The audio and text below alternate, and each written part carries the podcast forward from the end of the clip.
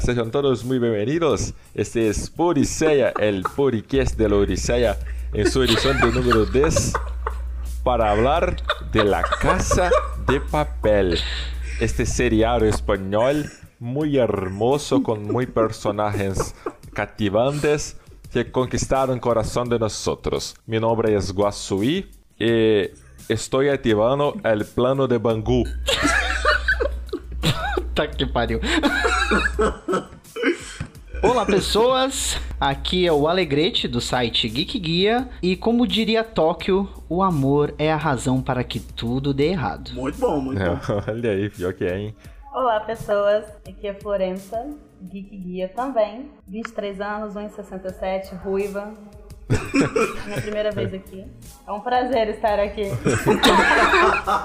É a Xuxa da nova geração.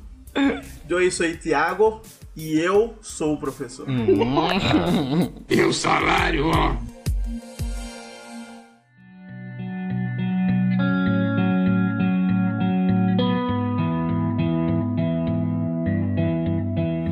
If I stay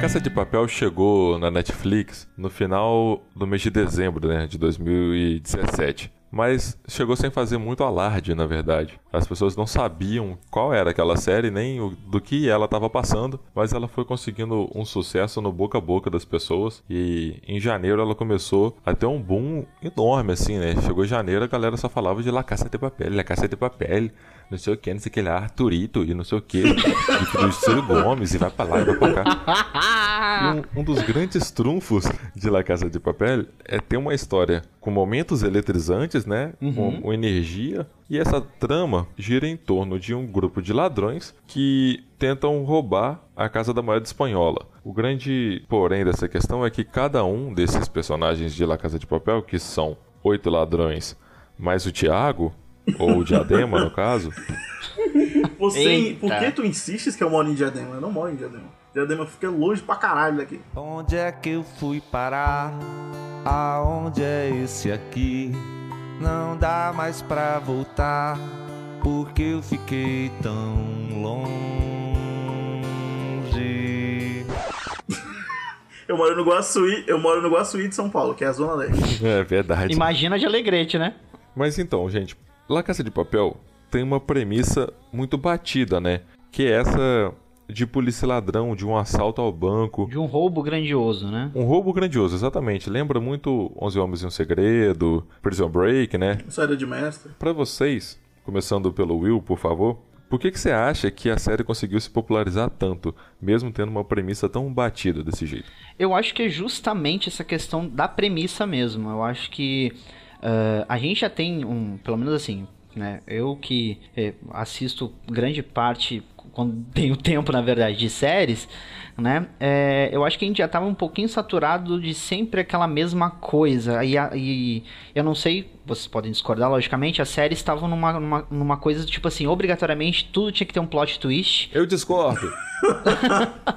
Sabe, tudo tinha que ter um plot twist, tudo que tinha que ter, sabe, uma revelação bombástica, entendeu? Não dava pra fazer, sabe? E quando uma série, pelo menos assim, eu entendi a série como algo assim, ela é simplória dentro do, do contexto, ah, é um roubo, né? Na verdade não é um roubo, né? Até porque a gente depois a gente entende isso na história, que eles não estão roubando tecnicamente, né? Então, assim, você percebe que o, o fato dela ser simplória nessa narrativa, ao mesmo tempo, desperta uma curiosidade, porque como criar algo ah, épico, né, e grandioso, sendo que você só quer invadir um local, né, e pegar dinheiro, podemos assim dizer, né? Só que eu acho que aí a série a gente tem a questão dos personagens que são, que são bem construídos, a questão das subtramas que a gente tem ali que vão encaixando e vão fazendo é, com que o que é principal realmente ganhe um, um- um peso maior, né? Então, assim, eu acho que é justamente essa simplicidade que gera curiosidade. Entendeu? Que gera o apreço pela série. Logicamente, muita gente não gosta por conta disso. Ah, é uma série mais do mesmo, né? Como, como a gente listou, ah, tem uma saída de mestre, é, o 11 Homens e um Segredo e tantos outros filmes que já bateram nessa tecla de roubo, de dinheiro, enfim. Mas eu acho que a gente consegue sair um pouco do que tá sempre sendo feito, sabe? Consegue fugir um pouquinho. Eu acho que a série, ela conseguiu aliar duas coisas, assim. Um- uma trama interessante, né? Personagens legais de, de torcer junto. Aham. E, e a questão de ser um novelão mexicano, sabe? Me chamou, papai? Sim, meu filho. Eu tenho algo muito importante para te dizer, José Roberto. Na verdade, eu não sou seu pai. É uma novela e a gente tá tão acostumado, por isso que ela tá fazendo sucesso no Brasil. A gente tá batido de novelas aqui, então a gente sabe quando tem uma coisa boa, uma novela boa. E La Casa de Papel, a partir de certo momento, ela vira realmente uma novela, sabe? Ela é um novelão. Em detalhe, lá dentro da, da própria Casa da Mulher tem uma escada digna de Nazaré, né? Eu achei que alguém ia cair daquela escada. Eu jurava que alguém ia rolar a escada abaixo. Eu- nossa, eu falei, pronto, agora. Não, eu ia ser o primeiro. O primeiro da gangue que ia tropeçar ali e ia parar lá embaixo. Com meu histórico de desastres, eu já teria caído quebrado o pescoço. Meu Deus. Eu acho que tem dado um momento que você tá tão envolvido assim com tudo que você nem liga mais pra, pra isso. Porque todo, acho que todos vocês viram antes de mim. Que eu, eu vi essa semana. Tipo, o Hoffman falou: Vamos gravar de La Casa de de Papel. Papel? Papel. Eu falei, cara, eu não vi. Eu não vi. Aí ele falou, ah, faz uma maratona aí, beleza. Aí eu falei, ah, tá bom então. Se fodeu. Mas assim, não peguei aquele boom assim, eu vi todo mundo falando e tudo. Ela fez muito sucesso, assim, eu me impressionei que ela fez muito sucesso com pessoas que não são é, da nossa nosso nicho. Tipo, não são nerds ou que não curtem tanto assim cultura pop. É, as pessoas que não não estão no nosso nicho, assim. Muitos amigos meus, falaram, você já viu é, a série? Você já, já viu La Casa de Papel? Eu falei, não, não assisti ainda, mas tô, tô guardando aí pra, pra ver. Quando a, a gente já nota que é um novelão, às vezes eu olhava assim e falava, cara, por que, que eu tô vendo isso mesmo? Aí a, a primeira coisa que eu lembrava era que eu, eu tinha que gravar um podcast. Aí a segunda falava, não, eu tô tão envolvido com os personagens que eu nem. Eu gostei muito da fotografia a princípio, né? Ah, Apareceu pra mim como sugestão do Netflix. Aí eu vi a galerinha lá de capuz vermelho e tal, aí eu já achei interessante. E aí o William começou a assistir e falou que tava assistindo, aí eu resolvi assistir também.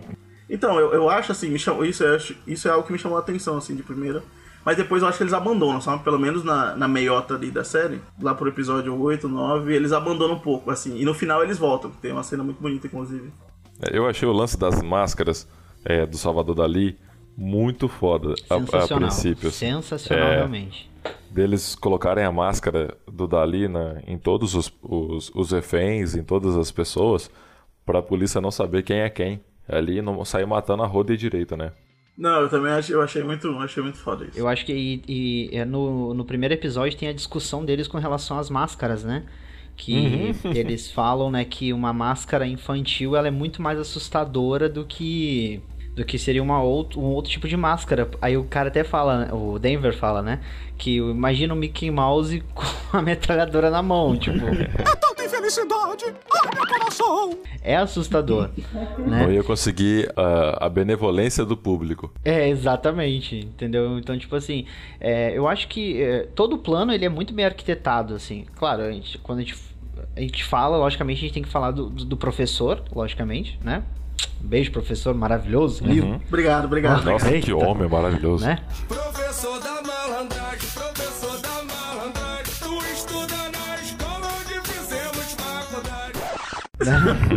Professor que é o marido da Fátima Bernardes ou Bruno Mazeu. Eu não sei, eu não sei quem é ainda, eu tô, eu tô em dúvida. Eu acho que É uma misturinha é uma dos dois mistura ali. dos dois. É mesmo, né? Parece, parece o Bruno. É, é o Bruno Mazeu com o marido da Fátima Bernardes. Caralho, que combinação mais absurda. Imagina, vestido de Batman, o Bruno Mazeu, na verdade, está gravando uma série na Espanha. e tudo é parte do Tá No Ar. Credo. Julinho da Van curtiu isso. Julinho dava...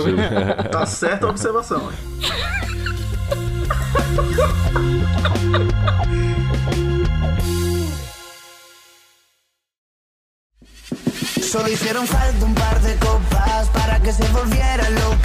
Pegando o gancho das pessoas que não estão no nosso nicho e estão assistindo a série, eu tenho um amigo que realmente ele dirige uma van escolar, e- mas ele não tem bigode.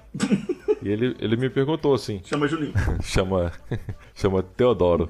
Ele perguntou, é, ô Hoffman, você assistiu La Casa de Papel? Eu e minha esposa estamos adorando a série. Não, e é justamente isso. Eu acho que a, a, a, a, série ela tem esse, esse poder de pegar pessoas que não tinham um costume de, por exemplo, acompanhar a série. Sim. Né? Porque, por exemplo, hoje, hoje lá no trabalho, né, junto com alguns professores conversando, todos vieram perguntar sobre a Casa de Papel, o que, que, que, que eu tinha achado, o que, que não sei o que, porque eram pessoas que não tinham costume de assistir série, de parar pra maratonar, ou que nem tinham Netflix. Que, tipo assim, alguém comentou que tinha estreado uma série boa, e aí teve gente que assinou porque falaram pra ele que a série era boa, enfim, e vamos... É o boca a boca, né? Aham. É o boca a boca. Então, assim, teve, teve um, um professor que trabalha comigo que ele falou: ó, assinei a Netflix porque a, a noiva dele assistiu a Casa de Papel e ele assistiu dois episódios, ele queria terminar de assistir e ele teve que assinar. Aí eu, falei, aí eu até brinquei, falei, poxa, ela não te passou nem a senha, né? Trouxa! é verdade. Se a gente olhar a, o enredo, né, a estrutura, a estrutura da história é bem tela quente. Supercine, né? É aquela, aquela ação dramática de passar em Supercine no sábado à noite. E a galera gosta disso. É, é filme do Steven Seagal. Passa depois altas horas. Pois é, e essa carga dramática, porque a série, apesar de, de ter bastante ação, ela é uma série bastante dramática, né? É. A- As tramas e as subtramas e o que acontece com os personagens, as histórias pessoais de cada um que vão sendo apresentadas no decorrer da série, tem uma carga dramática muito grande. E esse drama, essa coisa, sabe, é uma gravidez não desejada, um- a perda de, de um namorado, a, a perda de um amigo, tu- tudo isso, sabe, a perda de um filho pra, pra adoção e tudo mais, que quem, quem viu a série, assim, sabe quais são essas referências, pega o pessoal muito mais do que a ação em si. Mas se fosse uma série só de ação, de entrar no banco, é, pegar o dinheiro e sair, teria uma pegada muito diferente, né? Não teria esse apego emocional que a gente tem. Porque mesmo sendo criminosos ali dentro, você se apega emocionalmente e você torce, de certa forma, para que aquilo dê certo. Todos os personagens, eles têm umas personalidades distintas entre si, né? Sim, bastante. É, e aí cada um tem uma história, um background ali que aconteceu as coisas, e aí a gente começa a confundir o que que e apontar assim, o que que é certo e o que que é errado no que eles estão fazendo, né? E muito disso parte das histórias que eles têm antes de, de invadir a Casa da Moeda. Isso é muito legal. Eu ia falar outra coisa nessa pegada também, tipo, de, de público diferente, é que, por exemplo, a dublagem da série é muito boa. Eu assisti a série dublada, eu assisti ela inteira dublada, porque assim, Não eu, creio. eu coloquei. eu coloquei até no Twitter, o Hoffman até me respondeu lá, que eu coloquei que eu não conseguia assistir no idioma original, porque me, me dá muita cara de novela, tipo novela mexicana. Porque assim, o, o espanhol da Espanha, o espanhol europeu, ele é muito pomposo, eu acho ele muito pomposo. Eu não acho ele agressivo como, por exemplo, o de Narcos. Que a Pablo Escobar se le respeta. Hijo de Narcos eu assisto a série inteira no idioma original porque eu gosto do espanhol, eu acho o espanhol é, que mistura com portunhol e aquele espanhol meio sujo, sabe? O espanhol das ruas, como não tem aquele lance do inglês das ruas. Aí eu achei que, que no Narcos é o espanhol das ruas. E eu não consegui, eu assisti toda a série dublada e tipo, a dublagem da série eu achei incrível, assim. Somente o, o cara que dublou o Berlim, eu acho que gostei. Assim, eu assisti ela, eu acho que um episódio dublado em inglês e eu, eu achei, tipo, a sincronia da boca muito ruim, assim, no começo. Depois eu me acostumei. Mas eu- o resto eu assisti tudo em português e eu gostei muito. assim. Em espanhol, dá aquela sensação de a qualquer momento vai virar assim. Foi você, Arturito, que botou o botão na camisa do cara. Aí vira outra câmera, dá um zoom assim, né? Gente, Arthurito é um embuste. No momento eu achei que eu tocava o lembro da, da Maria do Bairro lá. Yamunchão, rapa, tá, do nada assim. da hora. Não, ou começar a trilha sonora da Usurpadora, ia ser maravilhoso. A guitarrinha, cara, é muito boa. Guitarrinha. Nossa, isso é sensacional. Eu confesso que eu assisti os dois primeiros episódios, eu também vi dublado em, em português, porque eu gosto, assim, eu, eu sou fã de dublagem, eu gosto da dublagem, não me importo, gosto muito de dublagem, não, não me importo.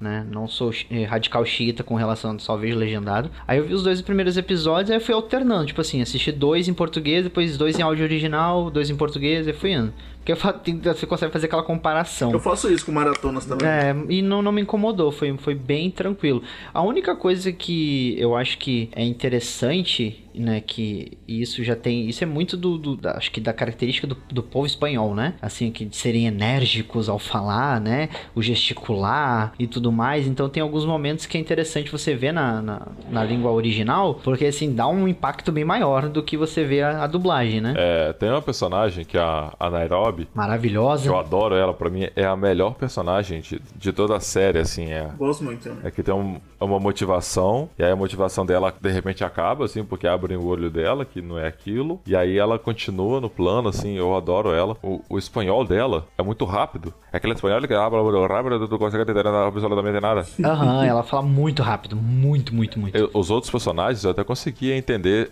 mesmo sem, sem legenda, eu conseguia entender o que eles estavam dizendo. Agora, Nairobi, menino, que mulher pra falar rápido. Eu gosto da entonação do Berlim. O, o Berlim, ele é- tem duas nuances, né? Ao mesmo tempo que ele tá muito nervoso, ele consegue passar uma calma em meio ao nervosismo e vai trabalhando isso muito bem, né, cara? Que, que personagem fantástico. O Berlim tá foda em todos os três idiomas, assim, tanto no espanhol, como em português, como no inglês, a dublagem dele é foda. É, pra mim, é assim, mesmo escroto, mesmo escroto sendo, eu acho ele o melhor personagem, cara. E eu falo, esse cara é foda. Mesmo com toda aquela escrotidão que ele tem em relação às mulheres, a forma dele tratar as mulheres, falei, caramba, será que eu sou uma pessoa culpada de gostar tanto do Berlim assim? Porque eu acho esse cara muito foda. Eu também gostei dele. Mas é que tá a, a principal nuance do personagem, né? Que é o convencimento, né? Dele te convencer daquilo, né? Gente, é, eu confesso que um dos meus me- dos melhores personagens pra mim é o Berlim. É, é aquela coisa, a influência que ele exerce sobre as pessoas tá na forma dele falar, sabe? Não é uma influência forçada. Né? Ele fala com uma calma e com uma clareza e aquilo influencia as pessoas de uma forma, mesmo sendo uma influência ruim, você acaba sendo cativada pelo personagem. E pra mim é é- foi um dos personagens mais bem construídos, né? O egocentrismo dele, o narcisismo dele, tá impresso de uma forma tão bem feita que não tem como não se afeiçoar, não, né? não gostar do personagem. Eu gosto dele também porque ele é um personagem um dos mais misteriosos, assim. Ele tem poucos é, flashbacks, assim, ou quase nenhum. Só do do último episódio, pelo menos da Netflix, eu não sei se vocês viram a segunda parte. A primeira, pelo menos na primeira parte, um dos únicos flashbacks deles são ah, o do último episódio, né? Eu acho que os- todos os flashbacks da série eles entraram de maneira orgânica, assim, na narrativa. A fotografia mudava toda hora, eu achava muito bonito, porque, assim, lá no, no, no museu tinha um, tinha um lance do vermelho, da direção de arte, tinham às vezes uma luz branca ou preta, quando eles estavam no banheiro, inclusive, conversando. E aí, quando ia pro, pro, pros flashbacks, ficava aquele tom meio amarelo dos abajus, aquela coisa. É, a série, ela, é- ela é bem... Ela tem uma fotografia de cores bastante frias, né? É tudo muito frio, com aquele vermelho, né, destacando. E os flashbacks têm um- um- uma coloração mais... É, com um pouco mais de calor, né? Uma saturação maior. E, e isso dá um tom bem legal. Sobre o Berlim, é... A única coisa que a gente sabe é, nessa primeira temporada na Netflix é o que eles têm de arquivo dele. Quando eles puxam o histórico dele, né? Lá a polícia pega o histórico dele e aí o que a gente sabe é aquilo ali. Que ele tem. Ele é um cara narcisista, egoísta e bastante influente e o problema, a doença que ele tem por conta do, do remédio, né? Eles fazem a pesquisa para que, que o remédio serve e aí a gente descobre. Fora isso, a gente não tem mais nada dele.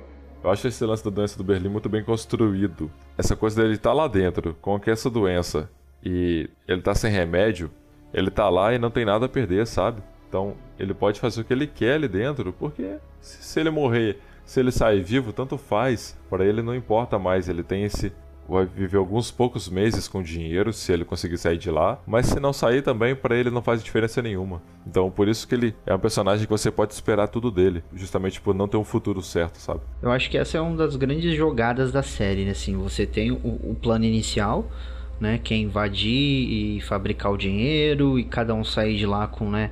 200 milhões, né? Cada um ia ficar com 200 milhões de euros, né? E aí você percebe que no decorrer da trama as coisas vão mudando, né? Assim, que eles começam a analisar tudo por um ponto de vista diferente e ver que talvez aquilo não seja, né, o tudo, aquilo que, que o professor prometeu e tudo mais, e aí começam a- a- os questionamentos, né? Eu acho que é isso que é legal, né? A gente falou da Nairobi, que quando ela meio que cai em si, né? Sobre as coisas que estão acontecendo, é, é interessantíssimo, né? E fora os outros, né? Personagens que aos poucos vão captando algumas coisas, né? Como o Moscou, por exemplo, naquele momento em que é, o Berlim fala que o Denver matou a mulher, né? E que ele entra em. que tem aquele ataque de ansiedade, né? Aquele momento, assim, é bem. É bem assim, interessante, porque a, a Nairobi até fala assim que antes de ser um ladrão, antes de você roubar, você é filho, você é pai.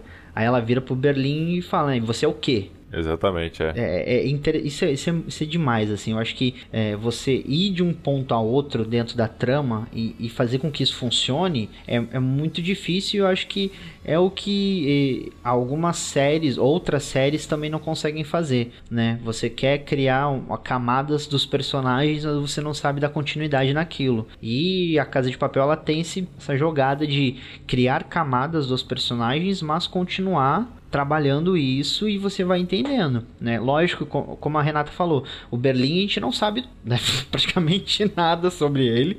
A gente tem informação ali, a questão da doença e tal, mas quem ele é de verdade, né? Da onde ele veio, né? Família, coisas assim que os outros a gente vai descobrindo, né? E eu acho legal isso.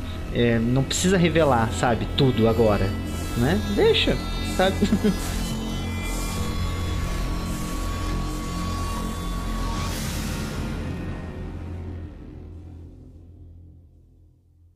Stamattina mi sono alzato. Oh bella ciao, bella ciao, bella ciao, ciao, Sabe uma coisa que eu achei interessante? Uma das primeiras coisas que é, a qual eles apresentam pra gente são as regras, né? E a primeira delas é não se envolver emocionalmente. E até por isso que cada um tem um nome de uma cidade. Só que é, o que eu percebi no decorrer da série foi que é, ele, o professor não quer que eles se envolvam emocionalmente entre eles, mas ele anula completamente a- o envolvimento emocional em outras instâncias. Né, que é o que acontece quando você está trancado com 67 reféns dentro de um banco. E aí o envolvimento emocional não é só o envolvimento é, entre um, um casal. Né? Existe o envolvimento emocional com a mulher que está grávida e que quer abortar. Existe o envolvimento emocional com um refém que tenta fugir, que tenta aponta uma arma para você. Então existem várias, vários envolvimentos ali dentro, vários picos de, de, de emoção que interferem na forma como eles vão agir ali dentro. E aí, às vezes, parece que ele desconsidera isso, né? E toma como envolvimento emocional só a relação de, de homem, mulher, homem, sei lá, de casal. Mas ele anula qualquer outro tipo de envolvimento e eu acho que aí começa a dar ruim, um pouco ruim, né, nas coisas. É, e assim, é, até mesmo entre os personagens, entre os, os ladrões, entre aspas, é, existe esse envolvimento. Então, tem essa regra, mas ela de, adianta porra nenhuma. As pessoas se apaixonam, as pessoas têm desejos, ela tem, é, precisam... Porra, foram o quê? Cinco meses que eles passaram tramando um plano, né? Então, naturalmente, surge um, um sentimento ali que a galera, pô, deixa extrapolar. É essa coisa do envolvimento emocional, que ele não tá só na relação de casal, como é, é apresentado pra gente em primeiro momento. O rela- o relacionamento, né, assim, é- esse envolvimento emocional, ele tá em muitas outras instâncias que não são contabilizadas ali. Sim, eu confesso que tive um, um envolvimento emocional com a Tóquio. A, a Úrsula Corberó. Que olha, vou te contar, meu amigo.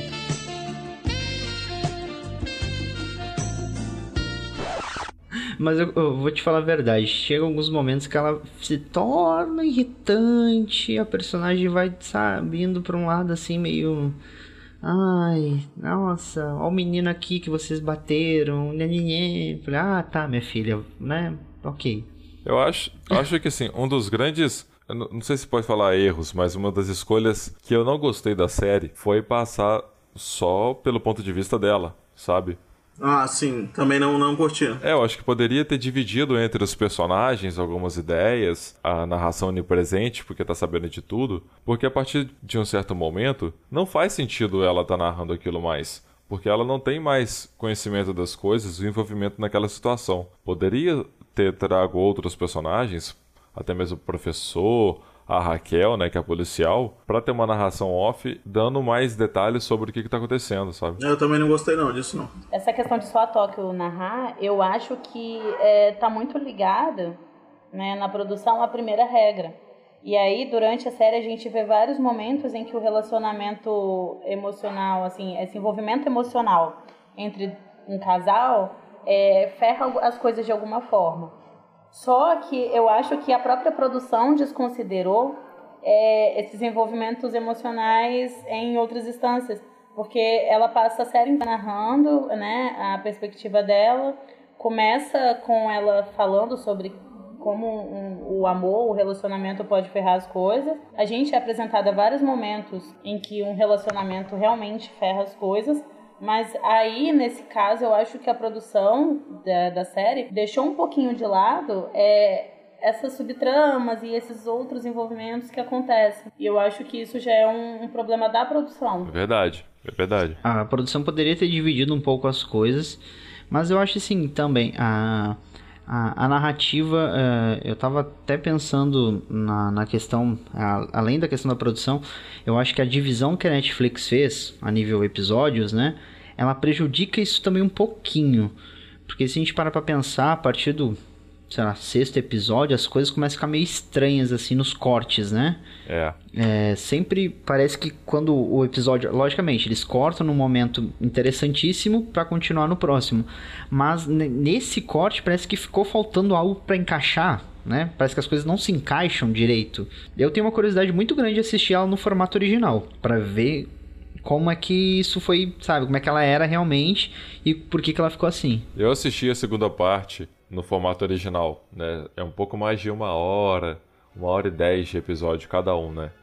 E é muito diferente do que a Netflix está fazendo.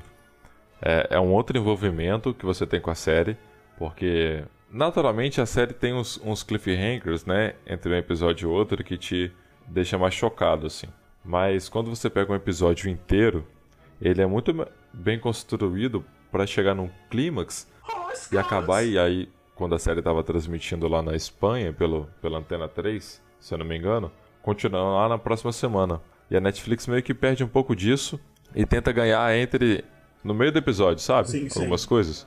Não, mas eles estão certos, assim, entre aspas, né? Porque na Netflix você tem a maratona, né? Então você não precisa do cliffhanger, assim, pra, pra poder a pessoa ver o outro episódio, assim. Eles deduzem, né?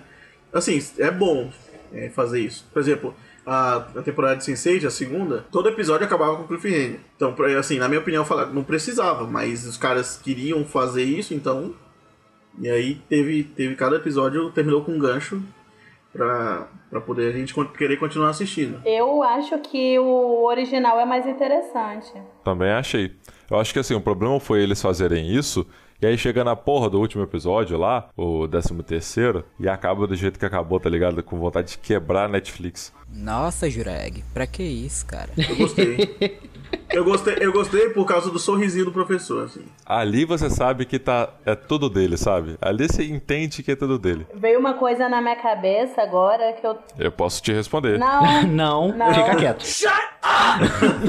Eu ia falar isso agora. Veio uma coisa na minha cabeça agora que eu não quero responder, porque assim, eu, não- eu nem vou falar o que veio na minha cabeça, porque eu sei que você assistiu e você vai me confirmar e vai ser impossível não confirmar, então eu vou ficar calado. Não, não, não, não, não, não, não, não, não, não, deixa quieto, deixa quieto, deixa quieto. Olha, eu não consegui. é, assim que acabou, eu falei assim, mas que porra é essa que acabou? Até então eu não tava ligado que era de outra emissora, sabe? Aham. É, aí eu falei, mas como assim acabou desse jeito? Aí eu corri atrás pra saber e descobri que tinha mais seis episódios. Que você já baixou ilegalmente e está assistindo. Exatamente. Denúncia, denúncia. Na verdade, eu paguei o serviço da Antena 3, o canal espanhol, e assisti com legendas em inglês. Aham, tá bom. Ok. Pra quem não sabe, a Antena 3 é afiliada à Rede Globo de televisão. Ah, é? É não, eu tô zoando, cara. Eu tô te ajudando, porra. Eu tô te ajudando. Eu tô... que burro, dá zero pra ele. Ah, a Rede Globo. Ah, entendi. Essa mídia é golpista. Meu Deus. Então, o que eu não gostava era que todo episódio ele terminava é, em um certo clímax, entre aspas, e aí o episódio seguinte, pelo menos na Netflix, começava de onde o outro, de onde o outro parou, tipo, mas repetia, entendeu? Repetir o que tinha acontecido. E era muito novela isso, era muito novela isso. Eles até colocaram um botão, né? É, no computador e tanto no celular aparecia assim, né? O pular abertura, né? Só que aí antes aparecia, acho que era pular prévia do episódio anterior. Coisa assim. É, é isso, você pega a novela das nove, que tá passando na Globo, faz exatamente a mesma coisa. Eu acho que seria mais interessante, assim, é um formato que eu gosto muito, que é o formato de Penny Dreadful, por exemplo. Sim, sim. É, aparece o que aconteceu no episódio anterior, antes da abertura, aí vem a abertura e aí um episódio novo. E aí você tem a opção de pular aquilo tudo e já começar uma coisa nova. Aliás, Penny Dreadful é uma série que eu amo. eterna. Nossa. Muito injustiçada, acabou Não sendo. sei, eu acho que eu prefiro, prefiro o formato original, assim, essa coisa de, de, de terminar o episódio num, num ponto alto, do que fazer. Porque ficou bem novela mesmo, né? Ficou bastante usurpadora. Assim que acabava, todo episódio de, é, de La Casa de Papel, eu, eu ficava assustado porque começava Chaves. Eu falei, eu tô no SBT ou eu tô vendo uma série da Netflix?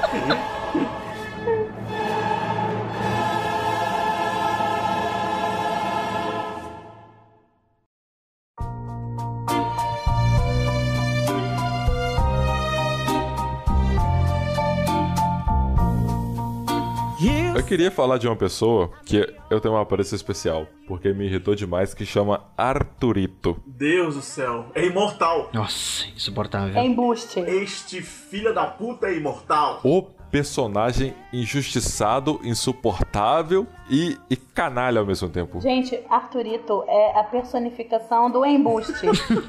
Se você procurar no dicionário embuste, vai estar lá, Arthurito. Significado de embuste: mentira que, estando repleta de astúcia, é usada com o intuito de enganar ou prejudicar uma outra pessoa. Logro ou engodo: Arthurito. É mesmo. se- só- eu acho que eu não vou chamar mais ninguém de embuste, vou chamar só de Arthurito. Nossa, que personagemzinho que, meu Deus. Você é um embuste, não, você é um Arthurito. Você é pior do que ele. Essa pessoa é um Arthurito. Mas eu estava torcendo para Reuzi comer o cu de Arthurito. Isso é safadeza. Deus do céu. Eu torcia. Eu falo. Mano, Reuzik tem que comer o cu desse cara assim, mas sem dó, sem pena, assim. Porque, meu Deus, cara, que cara chato. Jesus. Confesso que eu torci pra ele morrer e a cirurgia não deu certo. Eu também, eu, pen- eu- nossa, eu nunca, pen- nunca torci tanto pra uma cirurgia dar errado. É, vocês viram a parte da bomba? Ah, tomar banho, Hoffman. Qual parte da bomba? Que eles fogem? Essa é da a segunda parte, né? Ah, mano, para, para com isso. Para com isso, velho. Eu já tomei um puta spoiler do Evaristo Costa. Sim, o Evaristo. No stories dele, eu tava é, é, assistindo. E aí ele postou um stories lá falando é, La Casa de Papel, parte 2. Parte dois. Evaristo Costa. Eu falei, puta, Evaristo deu spoiler do, do que acontece com o professor. Fiquei puta. Sim, sim, eu fiquei, eu fiquei muito chateado. Hoffman, vamos combinar uma coisa? Vamos. Puxa na sua biblioteca mental aí, assim, é, aconteceu depois do, do Bela Tchau? Não conta. Tá. quieto. Porque aí vai ser spoiler. Tá, eu vou, eu vou tentar não confundir. Esse é o problema. Mas então, voltando pro personagem do Arthurito, eu acho que ele funciona como um, um alívio cômico que dá errado, sabe? O, o Henrique Arce, ele, ele é muito. Eu não sei se foi dele essa escolha de fazer o Arthurito desse jeito. Até que ponto ele conseguiu deixar o personagem insuportável. É. Mas eu achava que as, as caras e bocas que ele fazia estavam muito acima do que deveria estar, entendeu? Ainda bem que eu não vi no idioma original. Eu acho que ele é bem caricato. Existem, existem pessoas desse jeito com o ego de Arthurito no mundo e eu conheço essas pessoas. Existem pessoas assim, em cargos de liderança, igual é Arthurito. Sim. Exatamente. Desse nível, com posições neste nível também. Vocês assistiram é, Invasão Zumbi? Sim. Não. Sim. Nunca viram aquele coreano? Chama Train to the Busan, eu acho. E aí tem aquele vilão, aparentemente vilão do filme. Eu lembrei só dele quando eu tava vendo o ator. Que o cara é praticamente igual a ele, que é aquele cara que. Nossa, é igual. É, realmente, tem, tem bem mesmo estilo, mesma Sim, forma sim. de personalidade. Sim, que aí todo mundo se ferre pra, pra ele poder conseguir fazer. Pra ele poder fazer o que ele quer, arrogante, egoísta. Aliás, eu gosto muito mais da, da Mônica, assim, é, trazendo a Mônica agora, do que da, da Tóquio. Eu acho a Mônica muito uma mulher mais, mais decidida, assim. Eu acho que ela tem uma construção maior do que a própria Toca. Que eu acho que ela tava num papel de submissão terrível, que ela tava grávida do diretor da, Sim, sim. da, da Casa da Moeda Espanhola e tava nessa coisa de vou abortar, não vou abortar, porque ele tem uma mulher e eu sou amante. E aí ela se transforma de uma tal maneira, sabe? Uma mulher que não aceita ser aquilo, ela tem as decisões dela, é, toma um tiro na perna, caralho. Ela quase era pra morrer e não morreu, e aí ela dá a volta por cima, isso eu achei fantástico. Isso é uma coisa que eu acho, achei interessante também. Como eles selecionaram é, alguns personagens, né, alguns dos reféns, e mostram a transformação deles é, nessa situação né, de, de estar preso e, e sem saber o que pode acontecer, se eles vão sair dali vivos ou não, ou se eles vão chegar a sair de alguma forma daquele lugar. E aí, é, essa mudança da personalidade, esse crescimento do personagem, o desenvolvimento deles, eu achei bastante interessante, né? Isso acontece com a Mônica, isso acontece com a filha do, do embaixador, A Alison, Alison Parker. é, com a Alison, né? Eu achei isso bem interessante, assim, como, como a- acontece a mudança desses personagens. É, aquela menina que fica com Berlim também, a professora, como a professora é, age para poder proteger os alunos e tudo, to- todas essas coisas que acontecem, eu achei bem, bem legal a abordagem. E o melhor figurante de todos, que é o operador das máquinas da Casa da Moeda. Aquele senhor lindo de morrer. Sim, Ah, sim, aquele tiozinho é foda mesmo. O tiozinho. Adorei aquele personagem. dá vontade de guardar ele num potinho. Aham, vem fazer dinheiro pra mim aqui. Caraca, Hoffman. Quando ele fala pra Nairobi, né? Eu nunca trabalhei tão feliz na minha vida. E ele, mano, mano, ele é muito de boa. Né? Eu nunca tive uma, uma chefe tão boa. Ele aceita tudo, tá ligado? Eu vou contratar a Nairobi pra, pra dar palestras motivacionais, porque ela falando para pessoas fazer o dinheiro, você é louco, eu, eu me sentia com vontade de estar lá fazendo dinheiro também. E que baita do nariz, né? Aliás, da Raquel também, né? O nariz da Raquel. Da Raquel é também outra nariguda. Eu tava comentando até com, com a Thaís, eu tava assistindo que é, todo, é, a Raquel e ela tem as narebas, tipo, ela- elas chegam, chega primeiro o nariz delas do que, do que elas antes. Mas assim, eu acho a Nairobi incrível. Acho que é por isso que chama Nairobi, por causa da nareba. Nareba... Nossa, que bosta, ó. Jesus! As partes, as partes do discurso da Nairobi é, na produ- no setor de produção em espanhol são sensacionais, né? A- Dá vontade de salvar todas e guardar. ela fala com tanta paixão no áudio original, assim, É. é incrível, assim, a, a, a como que ela faz, né? Como a atriz faz, faz isso. Chama Alba Flores, a, a mulher. Ela foi indicada a melhor atriz coadjuvante em seriado por La Casa de Papel esse ano. Olha só. Qual, qual o prêmio? O troféu imprensa da Espanha? Feroz Awards, da Espanha. Feroz. Apresentado pelo Silvio Santos espanhol. A mí me gustó mucho su presentación en la televisión. Usted vino... habla español mejor que yo. Ô, o carinha que faz o Rio, ele foi indicado como melhor revelação em um filme que ele fez lá em 2015, por aí. Ele ganhou, eu acho, essa porra. É. Só que eu achei ele tão fraco, né? A melhor parte dele é quando ele fala com a polícia lá, que ele fala os 33 currones. currones. A- Ali, é, ali eu achei que ele ia entregar. Na hora eu pensei assim, não vamos fazer que o personagem Rio. Aí eu, eu até fiz uma piada inteligentíssima na hora, porque eu tava olhando, eu pensei que ele ia entregar, né? É, olha eu dizendo que a minha piada é inteligente. Eu falei. é, cara, vamos fazer o Rio.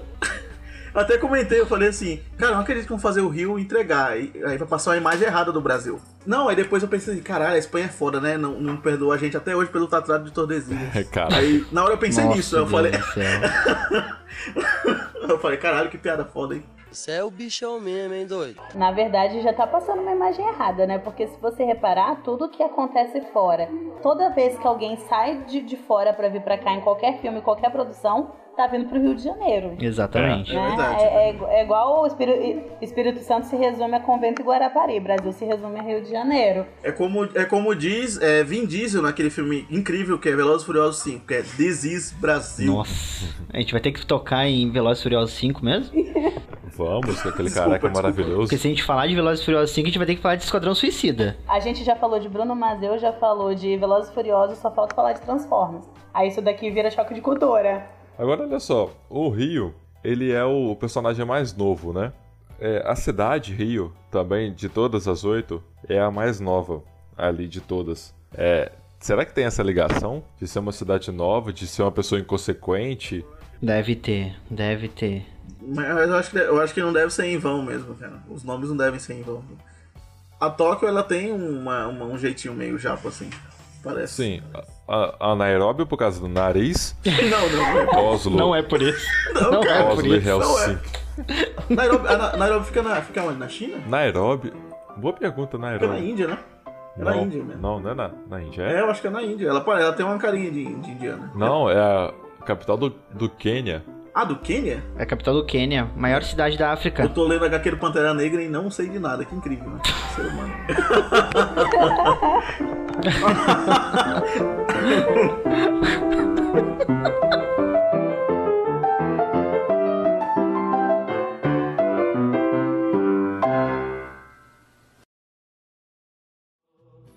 Partigiano, portami via. Oh bella ciao, bella ciao, bella ciao, ciao, ciao, bella ciao, bella ciao, bella ciao, ciao, ciao, bella ciao, bella ciao, bella ciao, ciao, ciao, bella ciao, bella ciao, bella ciao, ciao, ciao, partigiano, portami via, che mi sento di morire.